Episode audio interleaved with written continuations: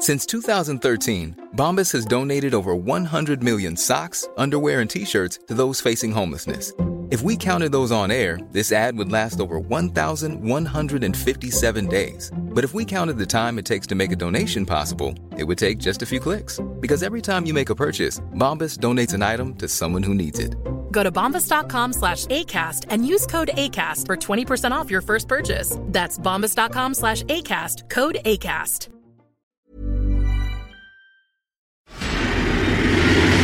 Dedo en la llaga.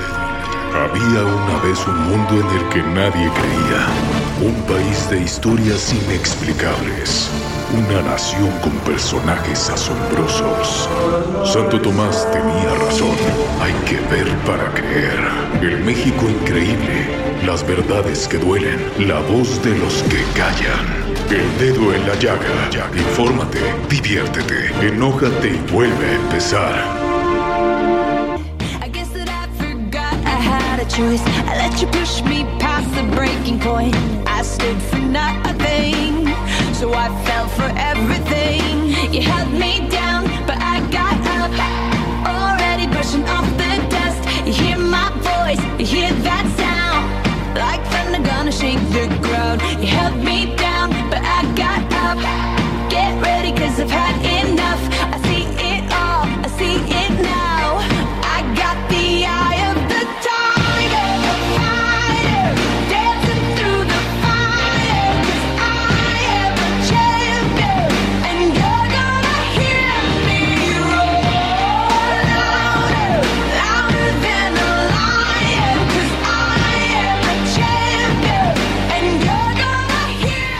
Bueno, pues estamos escuchando a Katy Perry este martes 3 de marzo del 2020 con esta famosa canción Roar.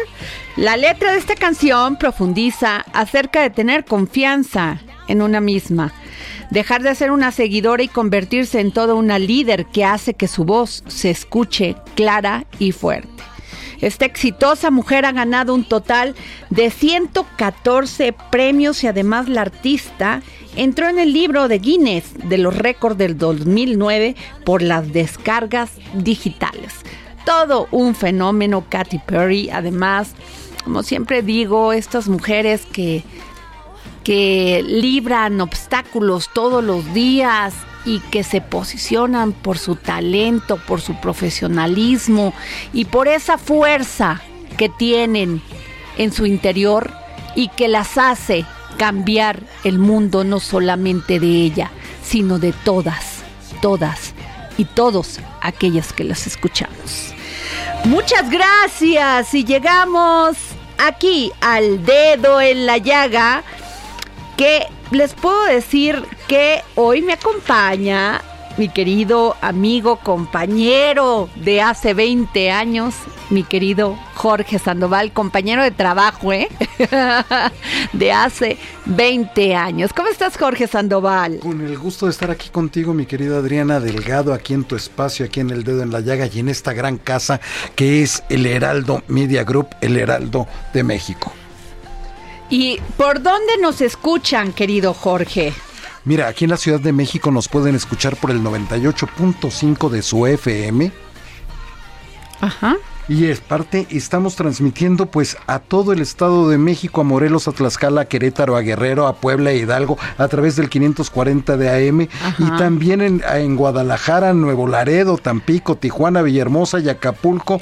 Y también ahora en los Estados Unidos, en McAllen y en Bronce. Ay, les mandamos un gran beso a las paisanas y los paisanos que viven por allá y que están entregando todo su esfuerzo por construir pues primero su, su, su propio eh, esquema de manutención, porque muchos se van, Jorge, por tener otras condiciones de vida, de calidad.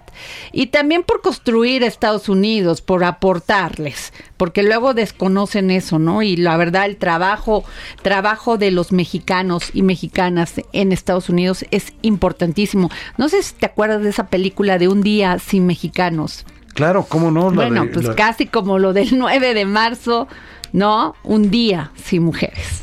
Efectivamente que este 9 de marzo pues esperemos que todos nos sumemos, que todas ustedes hagan eso, que se noten que no están, para que valoremos verdaderamente lo que tenemos, porque ustedes son nuestras madres, nuestras abuelas, nuestras tías, nuestras hijas, nuestras sobrinas, nuestras esposas, nuestras novias, nuestras amigas.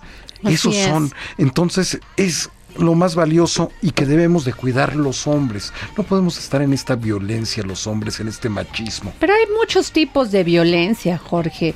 Hay una violencia que no se que no se habla, que no se expresa con golpes como ha sucedido en estos últimos años y días, sino esa violencia que, que te agrede, que es silenciosa, que es la total indiferencia a lo que tú das como mujer y a lo que eres como mujer.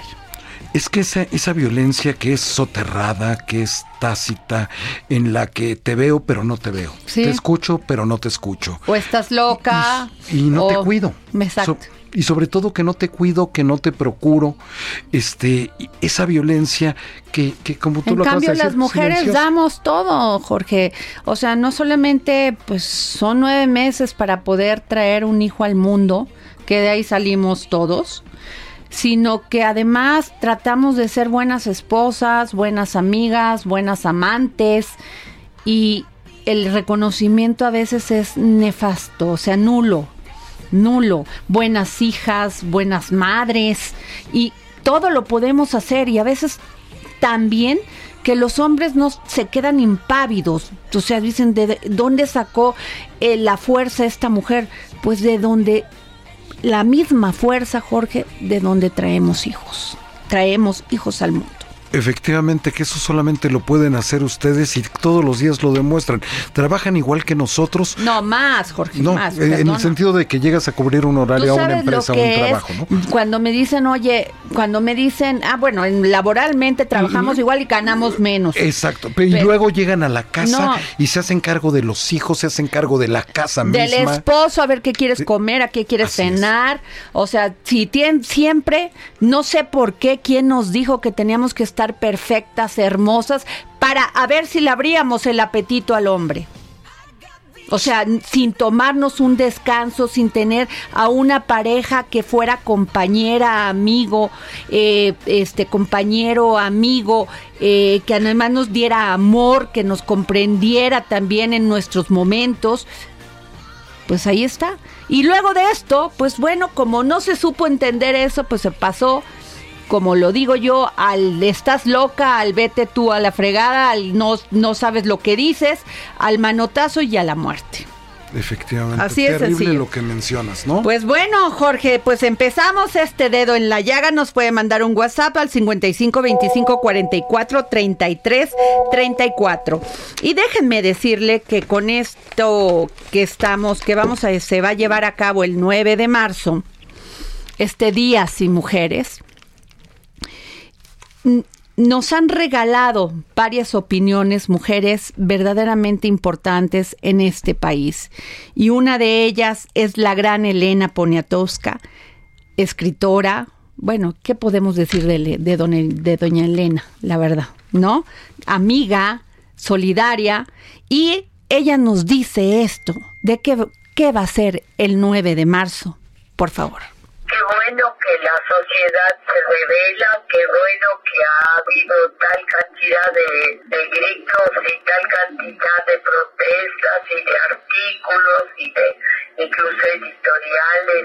En el caso de la niña Fátima y en el caso de, mujeres que, que han sido, este, bueno, ya no se diga ni siquiera asesinadas, sino descuartizadas entonces niñas en este caso. Entonces yo creo que es bien importante pues que haya una ola de indignación contra el descuido en el que se tiene a la mujer. Y además la mujer cuando ha trabajado, cuando ha estado en una fábrica, cuando ha estado este, al frente de una pequeña empresa, siempre ha demostrado que es muy capaz y que es súper responsable, a veces hasta más que un hombre. Bueno, los felicito muchísimo Adriana por este programa y este, ya tengo 88 años y me da muchísimo gusto que se hable de las mujeres antes de que alce yo los tenis. Gracias. Pues ahí está la voz de doña Elena Poniatowska, sin lugar a dudas una mujer que ha dejado mucho en este país, aparte de su conocimiento, su sensibilidad a favor de las causas de las mujeres.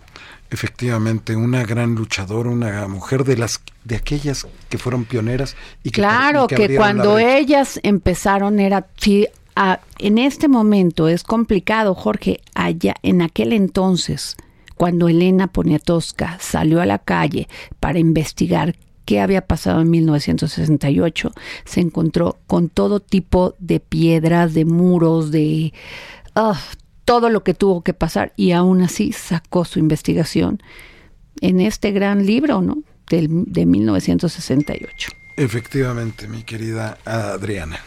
Pues bueno, fíjate que vamos a ir con otro tema, Jorge. Eh, la Reserva Federal, Fed por sus siglas en, en inglés, bajó este martes su tasa de referencia en 0.5 puntos ante el creciente riesgo económico provocado por la epidemia, ya pandemia de coronavirus. Las, las tasas estarán medio punto porcentual abajo a un rango objetivo de 1 a 1.25%. Se trata de un recorte de 50 puntos básicos, el max significativo que decreta en años. De forma unánime, sin que hubiera votos en contra, todos los miembros del Comité Federal del Mercado Abierto de la FED aprobaron la medida.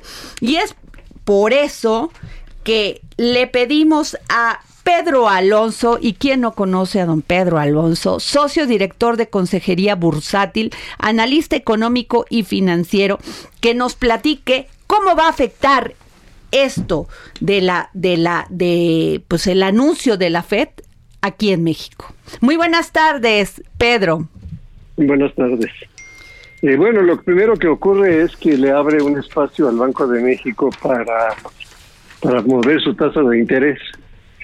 Como se pudieron dar cuenta el día de hoy, después del anuncio de la Fed, el tipo de cambio nuestro tendió a apreciarse. Eso es porque el diferencial de tasas nos favorece. Eh, sin embargo, una tasa del tamaño de la que tenemos, pues no necesariamente hay que pagarla si el vecino está bajando la suya. Entonces, eventualmente, como dije, esto abre un espacio para bajar la tasa de interés en México. La otra cuestión que hay que considerar es que, bueno, los bancos centrales actúan de acuerdo a su mandato y el mandato del Banco de México es único a diferencia del de la Fed, que es un mandato dual.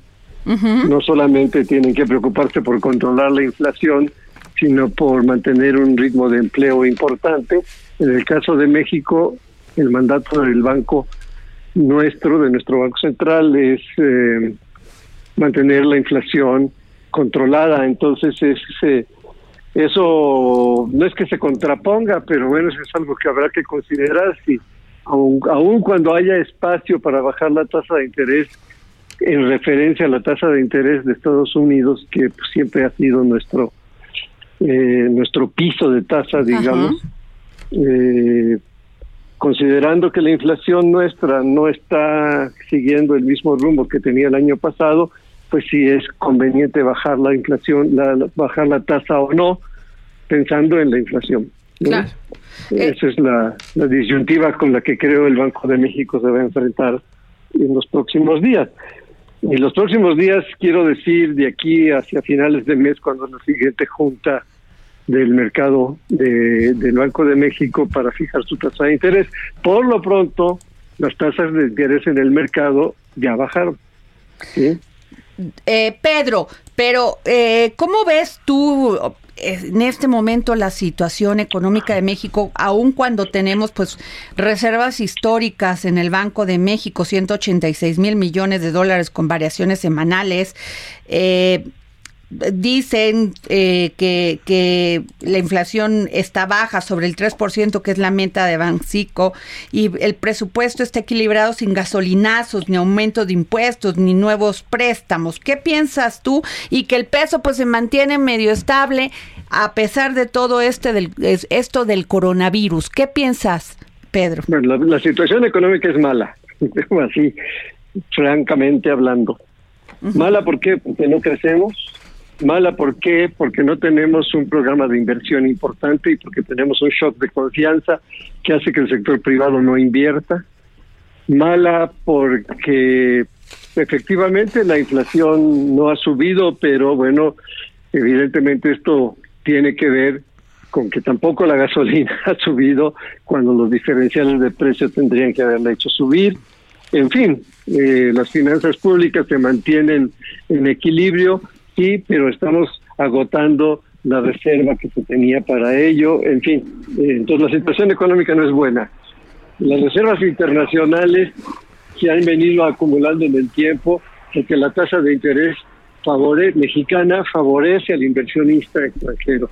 Piensa que la tasa de interés en Estados Unidos pues a lo mejor es uno y medio y la, la nuestra es siete. Entonces, bueno, so, solamente que fuera uno ciego no vería esa diferencia. El día que Banco de México empiece a bajar la tasa de interés en serio, vamos a ver qué ocurre con el tipo de cambio, ¿no? Entonces, eh, pues, si respondiendo a tu pregunta inicial de cómo veo la situación económica, mal es la respuesta. Mm, qué interesante. Por lo menos la mía, ¿eh?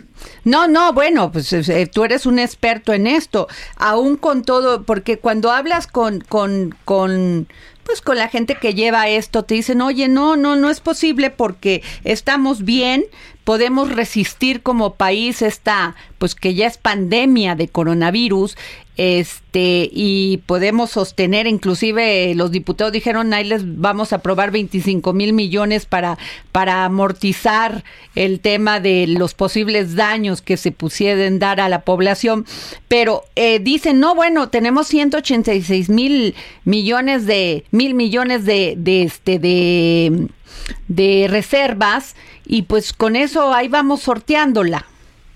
Eh, no saben lo que dicen, ¿eh? con todo respeto.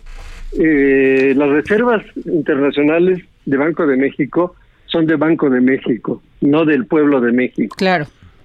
El Banco de México las compró, son parte de su activo. Eh, si alguien este, desvelado dijera, vamos a usar las reservas para quién sabe qué, pues lo que harían es destruir el activo del Banco de México y eso querría decir que nuestro Banco Central entraría en situación riesgosa, incluso aproximándose a una situación de insolvencia financiera, cosa que es absurdo. Entonces estos lo dicen porque no saben de lo que hablan, eso es todo. Ah, bueno, pues esas son las opiniones, Pedro, y, y, este... No, no, no, está bien, lo que pasa es que no saben de lo que hablan, pero bueno, este, las reservas tienen un sentido, eh, se han acumulado en el tiempo, pues en parte por eh, algunas ventajas que tenemos eh, dado el Tratado de Libre Comercio, que bueno, hoy está todavía en, en fase de, de preparación porque todavía no entra en acción el nuevo tratado. Eh, desde luego también se han acumulado por este diferencial de tasas de interés que decía yo hace rato. Eh, y porque no hemos crecido, esa es la otra razón. Sí, claro, no hay inversión, no, hay crecimiento, no hay apuesta, ¿no? Pero tampoco ha habido deudas, mi querido Pedro, te saluda Jorge Sandoval, mi querido don Pedro Alonso. Oye, eh, ha sido muy responsable la medida que tomó la FED, ¿no? Porque esto ha impactado a las bolsas del mundo, impactado también la nuestra, ¿no? Que alcanzamos el día de hoy, pues avanzamos por segunda jornada consecutiva, ¿no? Tras este anuncio de recorte.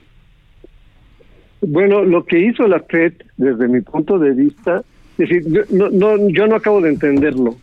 En primer, porque hay un comunicado de ellos el viernes pasado, eh, en donde no señalan más que su situación real. Es decir, nuestra economía está fuerte, nuestra economía está creciendo, estamos vigilando de cerca el tema del coronavirus eh, y vamos a usar nuestras herramientas eh, cuando sea necesario.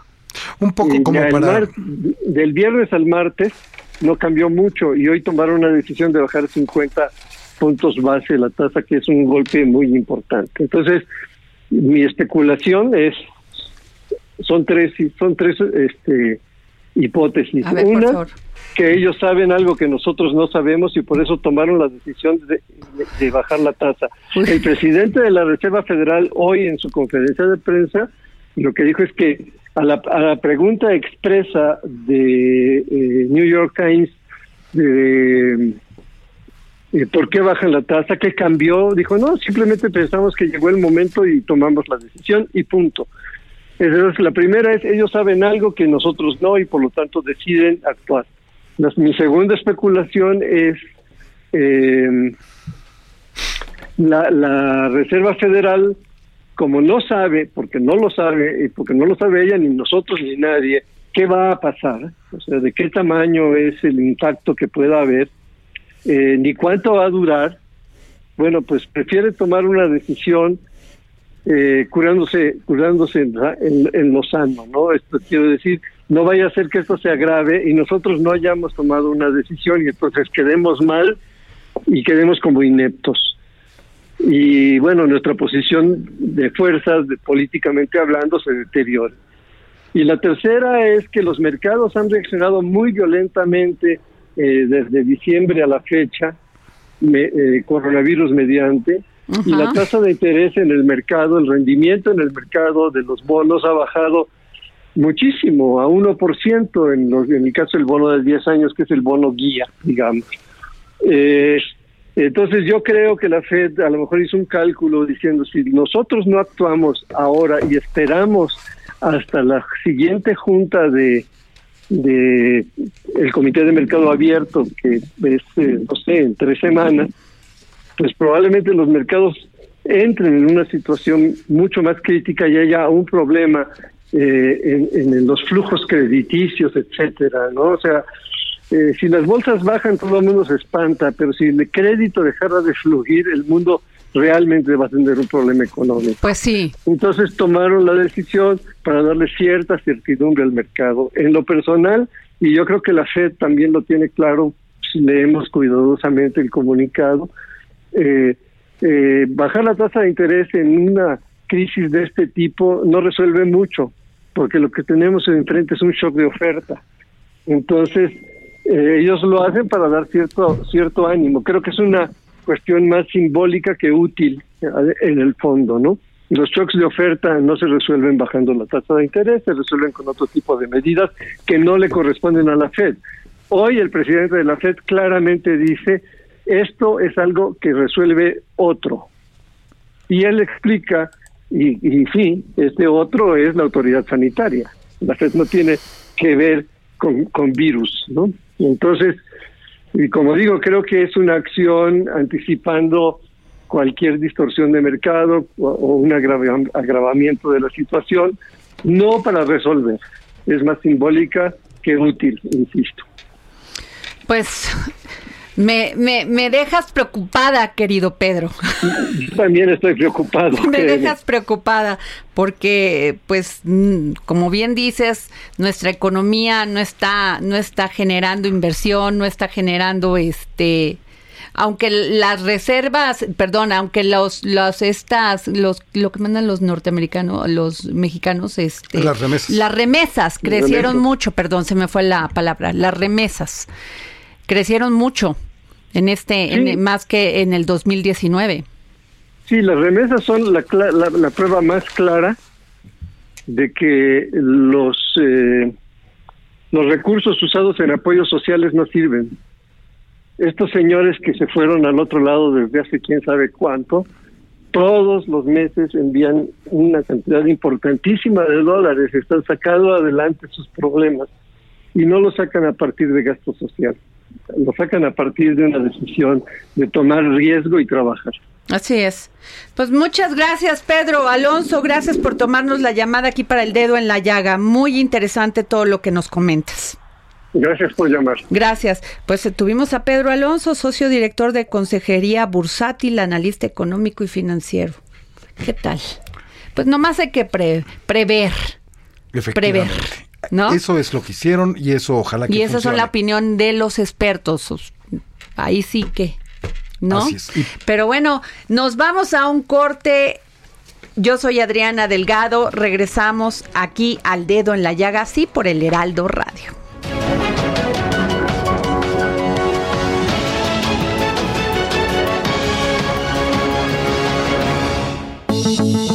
Adriana Delgado en su cuenta de Twitter, arroba Adri Delgado Ruiz.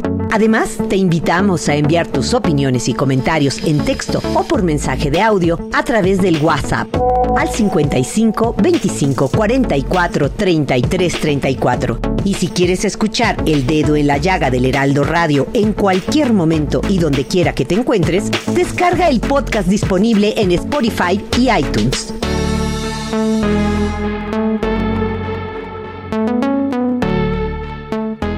Escucha la H. Heraldo Radio.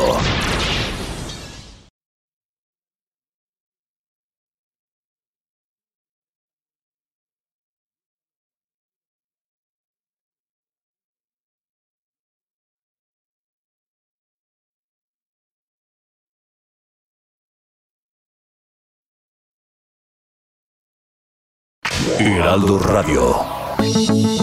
Adriana Delgado en su cuenta de Twitter, arroba Adri Delgado Ruiz.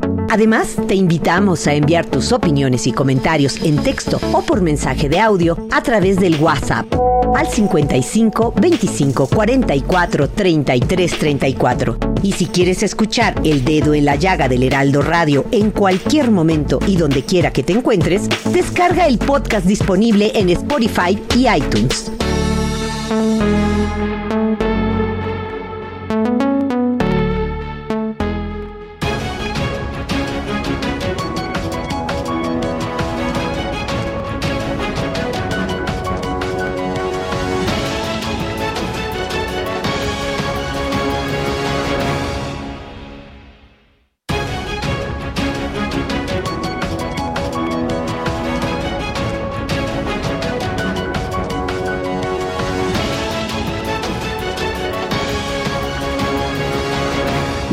Regresamos aquí al dedo en la llaga. Yo soy Adriana Delgado y usted me escucha por el Heraldo Radio.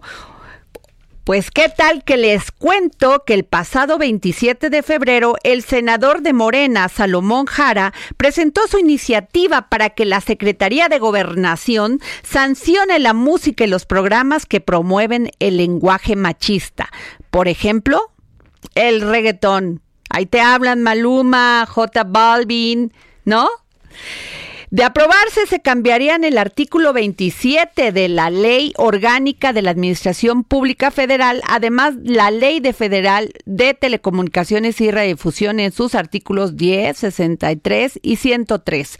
Se prohíbe también la difusión o transmisión de cualquier mensaje o contenido que promueva el, el lenguaje machista, los estereotipos de género o cualquier tipo de violencia contra la mujer. Se plantea incluir en el artículo 63 de la segunda norma.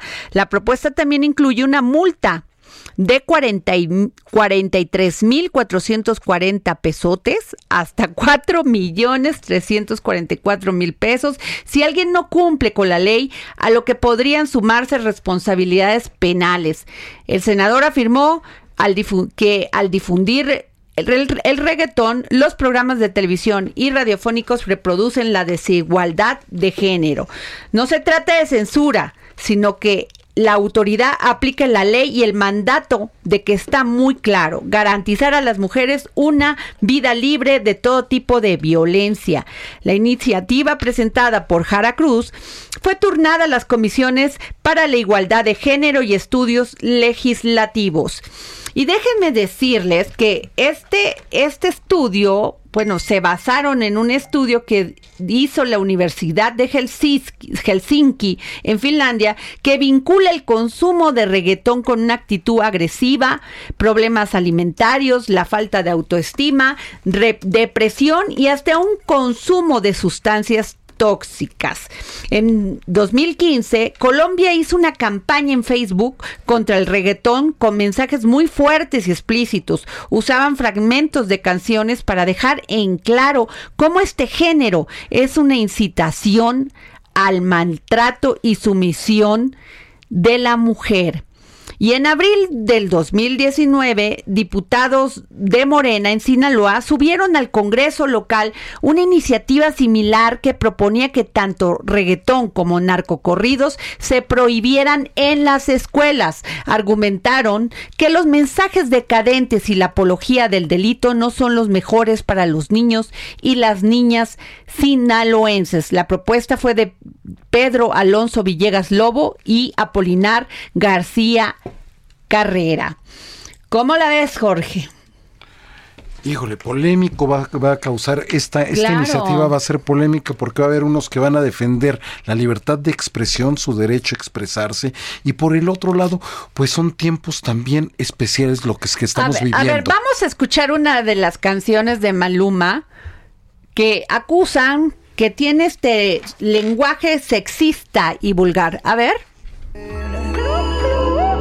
Estoy enamorado de cuatro, baby. Siempre me dan lo que quiero, chingan cuando yo les digo. Ninguna me pone pero. Dos son casadas, hay una soltera.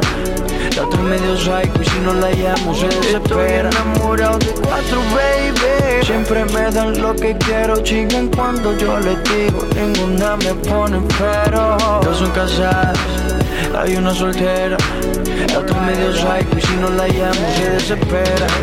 La primera se desespera, se encojona si se lo echo afuera. La segunda tiene la funda y me paga pa' que se lo hunda. La tercera me quita el estrés, vuelvo corrido, siempre echamos tres. A la cuarta de una le bajo la luna, pero ella quiere con Maluma y conmigo a la vez. Estoy enamorado de las cuatro, siempre las busco después de las cuatro. A las cuatro les encanta en cuatro y yo nunca fallo como el 24. De los Lakers siempre en la gorra, de chingar ninguna se enzorra. Estoy metido en un lío y hasta confundido porque ninguna de mi mente se borra. Pongo la capa cartel saliendo del aeropuerto vestido yo sin mis zapatos en piel. Tú tienes todas mis cuentas de banco y el número de la No, pues sí está durita, Jorge. Está un poco fuerte.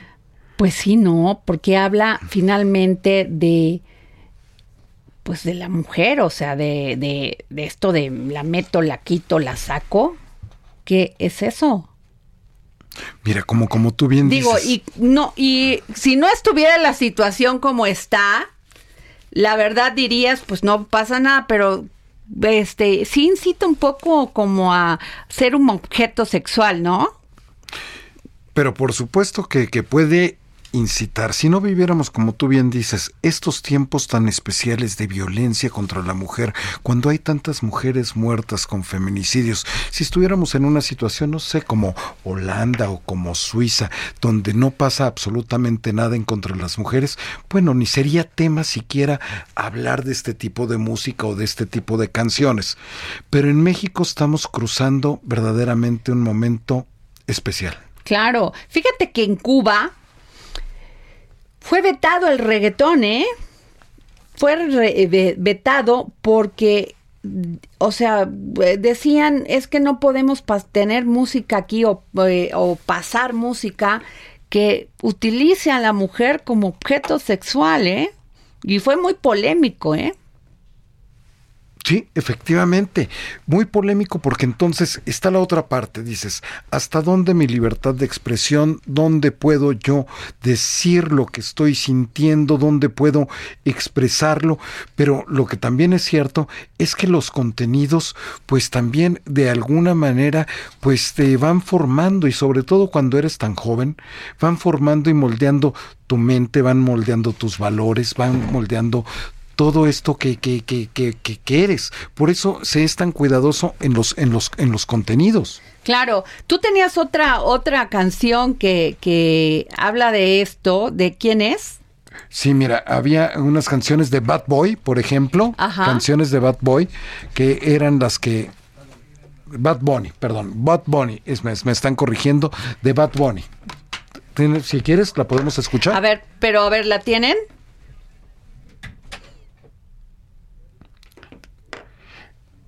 A ver, Es- nuestro, a ver si es no. más o menos el mismo contenido de lo que de, de- de- de- de lo que es- acabamos de escuchar casi todas van por ahí en ese tenor todas estas canciones con este tipo de, de a ver, mensajes vamos a ¿no? escucharla. Bajita, ella no es de frontear. Ella es calladita,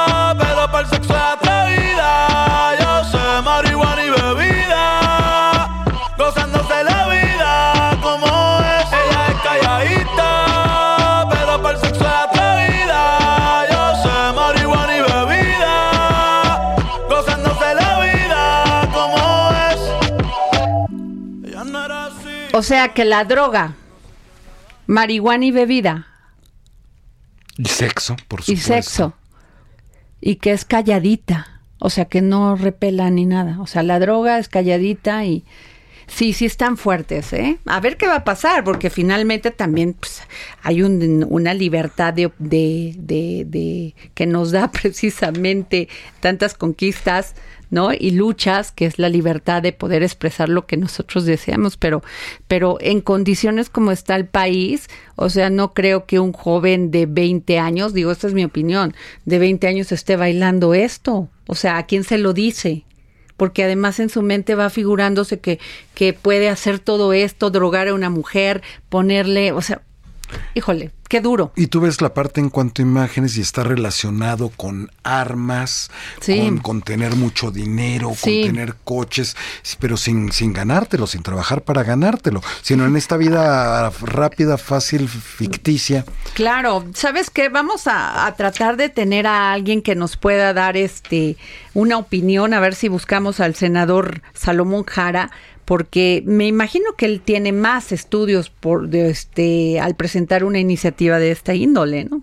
Yo me imagino que sí, él estaba listo para entrar hoy con tu programa, pero si ahorita ponemos el canal del Congreso, está presidiendo, se Ah, fue la bien. presidenta, él es el vicepresidente de la Cámara, entonces se tuvo que quedar ahí presidiendo y no puede salirse a tomar Y a ver qué opinan también estos artistas que generalmente son colombianos, ¿no? A ver qué opinan de, de que en México pues se les quiere multar, inclusive van a tener algunas otras este, penas, ¿no? Eh, Exactamente. Eh, Los dos, lados, los dos lados de la moneda, como siempre dices. En fin, bueno, y te- ya tenemos en la línea a Oscar Sandoval y su momento pivot. Momento Pivot con Oscar Sandoval. Oscar Sandoval. No te esc- ¿Cómo están? Ay, que ¿Me escuchas se- primero se escuchó un grito y luego ya tú. Oye, ¿qué Es piensas del reggaetón? ¿Te gusta? ¿Te gusta el reggaetón? Pues para serte honesto me deprime. Y me deprime justamente porque estamos diciendo muchas cosas en- de nosotros frente a nosotros mismos y frente al mundo que me preocupan y me preocupan mucho, fíjate. Pues sí, oye. Te, te pongo de ejemplo. Ajá. Fíjate nada más. ¿Has oído tú de la serie Narcos México? Claro. Ah, bueno, pues imagínate tú que en estos tiempos en donde nos estamos compitiendo por los mercados, por el turismo, que el coronavirus está limitando el, el- el tránsito de turistas en el mundo, ¿qué crees que se está hablando sobre México nada más y nada menos en Times Square? Que digamos Nueva York, que está en Nueva York, ahí en la zona de teatros y en la zona de las luces espectaculares, que Nueva York es visitada por 65 millones de turistas, ¿qué, ¿cómo crees que aparece nuestro nombre de México? A ver, cuéntame. pues como Narcos México. Y mira, aquí van los datos de la trascendencia que tiene el que haya una serie sobre México que tenga una relación directa con el narcotráfico que tanto daño nos ha hecho a nuestro país. Narcos México empezó más o menos en 2015 con una temporada que retrataba la época de Colombia más fuerte de los narcos.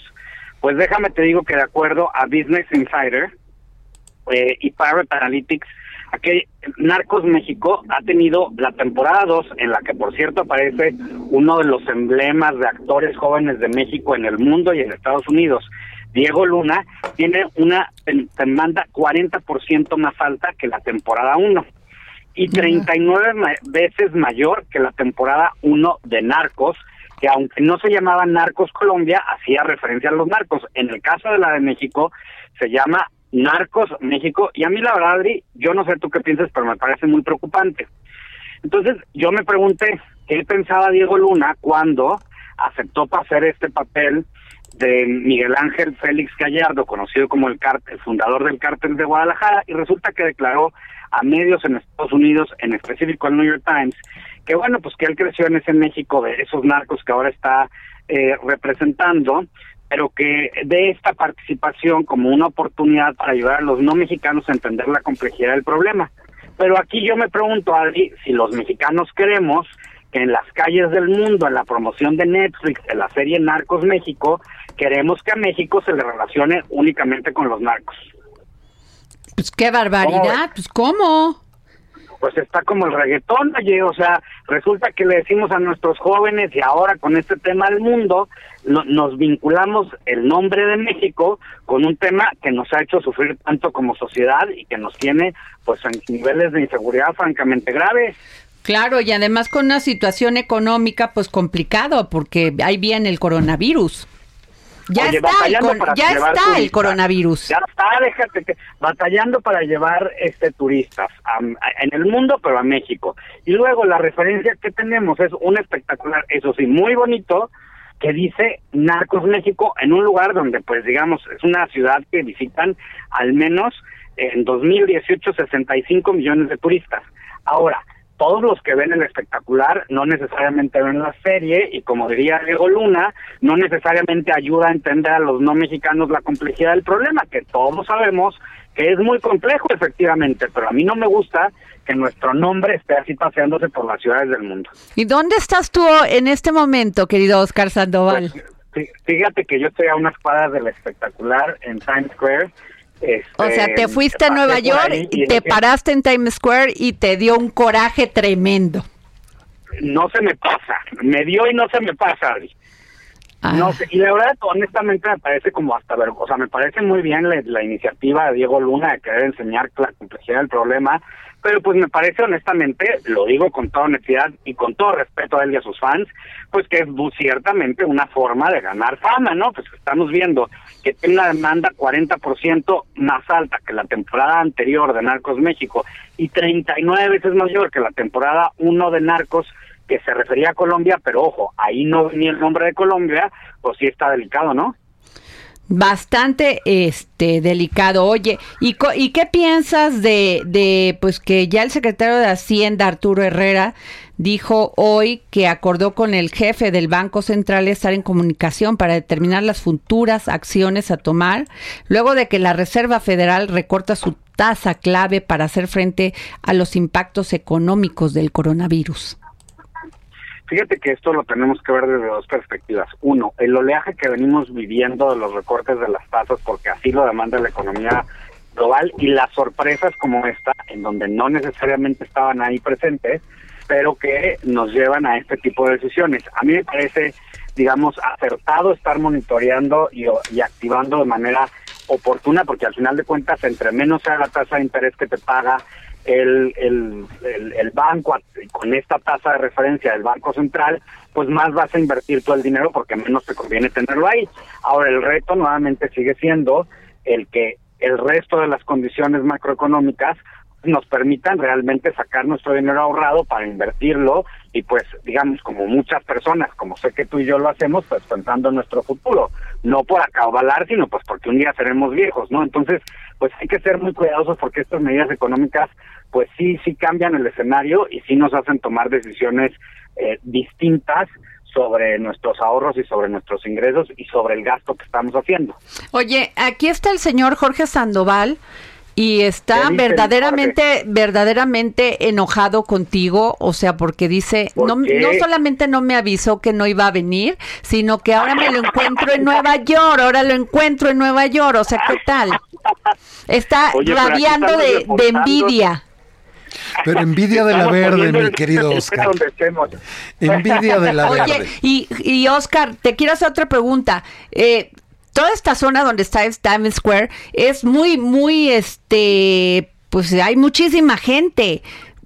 ¿Qué, ¿Cómo están tomando el tema del coronavirus? ¿Están con, con este, con Tapabocas. tapabocas o qué? A ver, ¿qué sientes Pues tú? mira, no están, no, la gente que está con tapabocas es una minoría, pero yo estoy acá por unos temas de trabajo y cuando voy a reuniones la gente te dice, yo ahorita no doy la mano y nunca deberíamos de darla.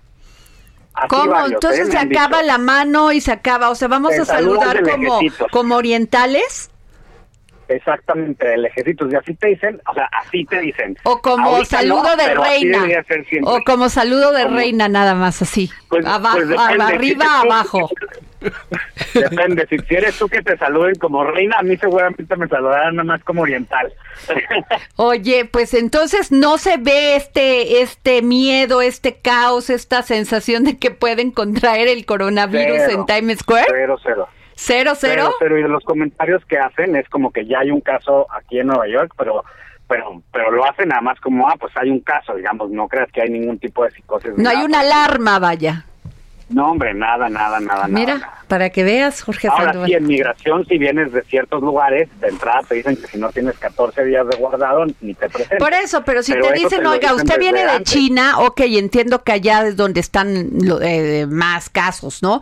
Pero también en Francia, también en México, o sea, cualquier pudo, cualquiera puede contraer el coronavirus en esta situación. Si alguno de estos que están infectados en México, no te quiero contar qué pasaría si se metió al, al, al metro este de metro. Zócalo o alguno que esté muy, muy este transitado en, en entre semana.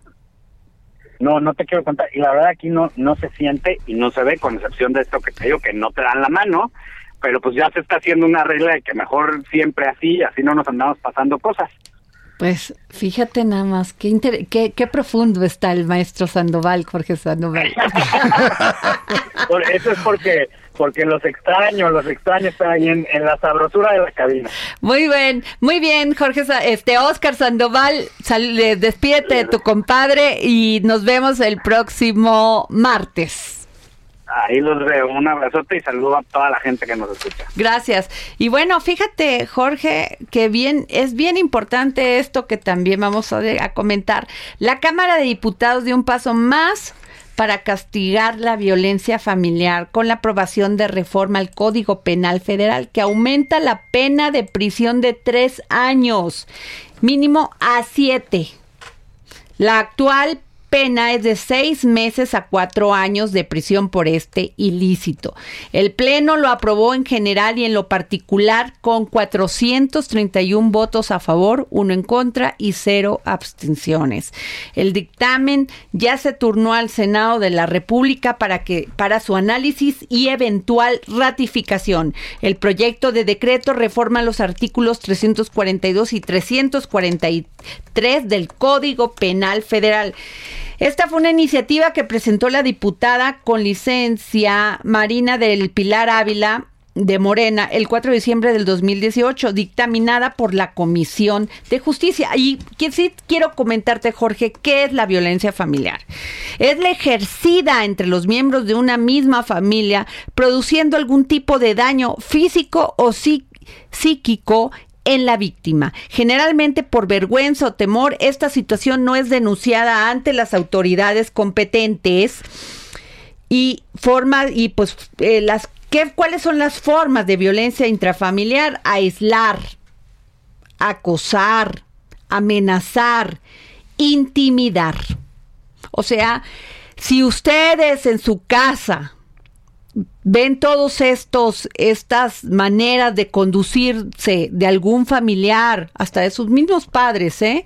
de sus hermanos tienen que denunciar para que esto no siga y no cause lo que está causando porque no hay denuncias y no hay investigación de todo estos de todos estos tipos penales y pues bueno como se ve ahora los feminicidios y la muerte segura Efectivamente, siempre es contra los más desprotegidos, contra los más débiles de la casa, Adriana, que son los adultos mayores, que somos los adultos mayores, las mujeres y los niños. Para que te des una idea, los datos nos dicen que la violencia familiar contra las mujeres aquí en nuestro país subió un 900% entre el 2003 y 2018. Tan solo en 15 años subió nueve veces la violencia contra las mujeres. Los estados que más tienen casos, las, las entidades que tienen mayor violencia familiar contra las mujeres, pues es que es Querétaro, que tú lo creerías. Guerrero. Pues hay mucha, mucho conservadurismo, ¿eh? En Querétaro siempre, toda esa zona de, de los Querétaro. Guanajuato y bueno. eh, Ahí están los conservas. Así es. No quiero decir toda la población, pero bueno, se ha caracterizado por eso, ¿no? Exacto. En su forma de pensar política, social, cultural. ¿Dónde se prohibía que se dieran beso?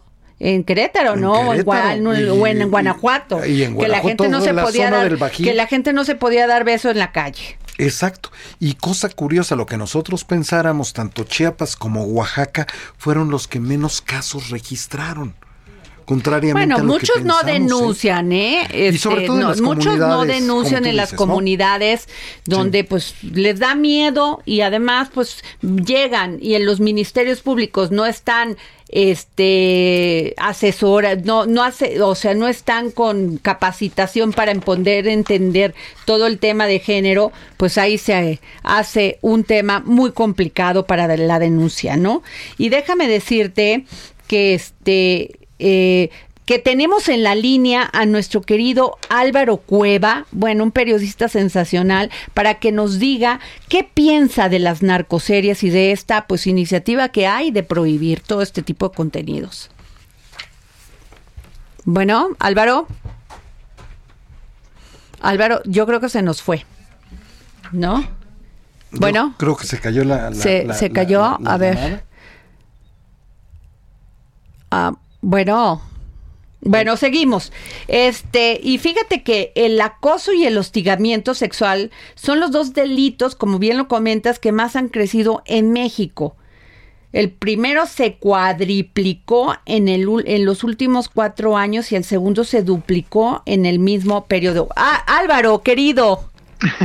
Se nos cortó la llamada, pero ya estás aquí con nosotros. ¿Qué piensas de esta iniciativa, este Álvaro, donde quieren prohibir la música de reggaetón y obvio también las narcoseries y todas estas este, series de violencia ante esta situación que está padeciendo México con los feminicidios? Bueno, primero que nada, Adriana, un saludo muy cariñoso Igualmente, para ti, para querido. toda tu audiencia. Es un privilegio colaborar contigo. Yo estoy de acuerdo, la verdad. Yo sé que muchas personas de la industria se me van a echar encima argumentando libertad de expresión, argumentando barbaridad y media, pero nuestro negocio no tiene por qué ser un negocio sucio y le hemos hecho mucho daño a nuestro país promoviendo la idea de que los narcotraficantes son un modelo aspiracional y promoviendo la idea de que agredir, humillar, asesinar a la mujer es algo chistoso, es algo divertido, ya basta. Sí creo que tenemos que ser muy sensatos y comenzar a administrar esta clase de contenidos y educar a las audiencias para que los puedan digerir de otra manera. Y de la música, del reggaetón y de todo esto que trae. ah, Estábamos escuchando unas canciones ahorita de, ¿cómo se llama? Bonnie, no sé qué, de y Bad Bunny, que te, que de, de Bad Bunny, que te quedas fría. Me quedo No, pero Yo me quedé fría de escucharla, nunca la había escuchado. Yo les voy a decir la verdad, yo tengo años hablando de estos temas en alta definición en ADN 40 y de repente siento que soy como el loco del desierto, pero es que todo esto está nutriendo a nuestras audiencias. Todo esto le está diciendo a la gente por dónde ir, por dónde sentir, por dónde divertirse. Sí es dañino, sí es peligroso, perdón. Ahora, no sé cómo lo vivan ustedes, pero yo que soy padre de familia, que de repente voy a actividades infantiles, que de repente voy a escuelas donde hay niños chiquitos, me quiero morir de la vergüenza cuando veo a las chiquitas de kinder haciendo el perreo. Porque claro, como esta es la música que están escuchando, como esto es lo que tiene que ser, pues ellas ya lo asumen como algo muy normal. Y no es que me escandalice en términos morales, es que creo que estas chiquitas deberían de ser educadas en otra clase de contexto, digo, la dignidad para empezar. Sí, en estos momentos tan difíciles. Pero te agradecemos muchísimo, Álvaro, que nos hayas contestado la llamada para el eh, dedo en la llaga. Era importantísimo tener tu Gracias. opinión. Luego Muchísimas gracias. profundizamos, un beso, cuídate. Gracias, muy hasta, hasta luego. Bueno, pues eh, fue Álvaro Cueva, un gran periodista y que conoce de estos temas.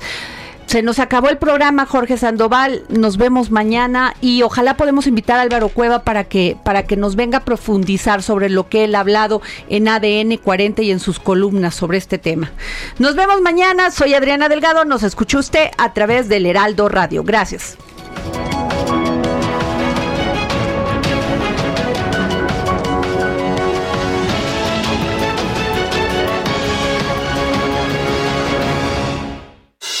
Esto fue El Dedo en la Llaga con Adriana Delgado.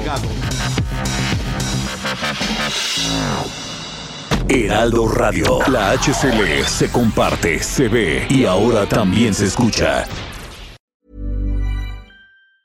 Planning for your next trip? Elevate your travel style with Quince. Quince has all the jet setting essentials you'll want for your next getaway, like European linen, premium luggage options, buttery soft Italian leather bags, and so much more.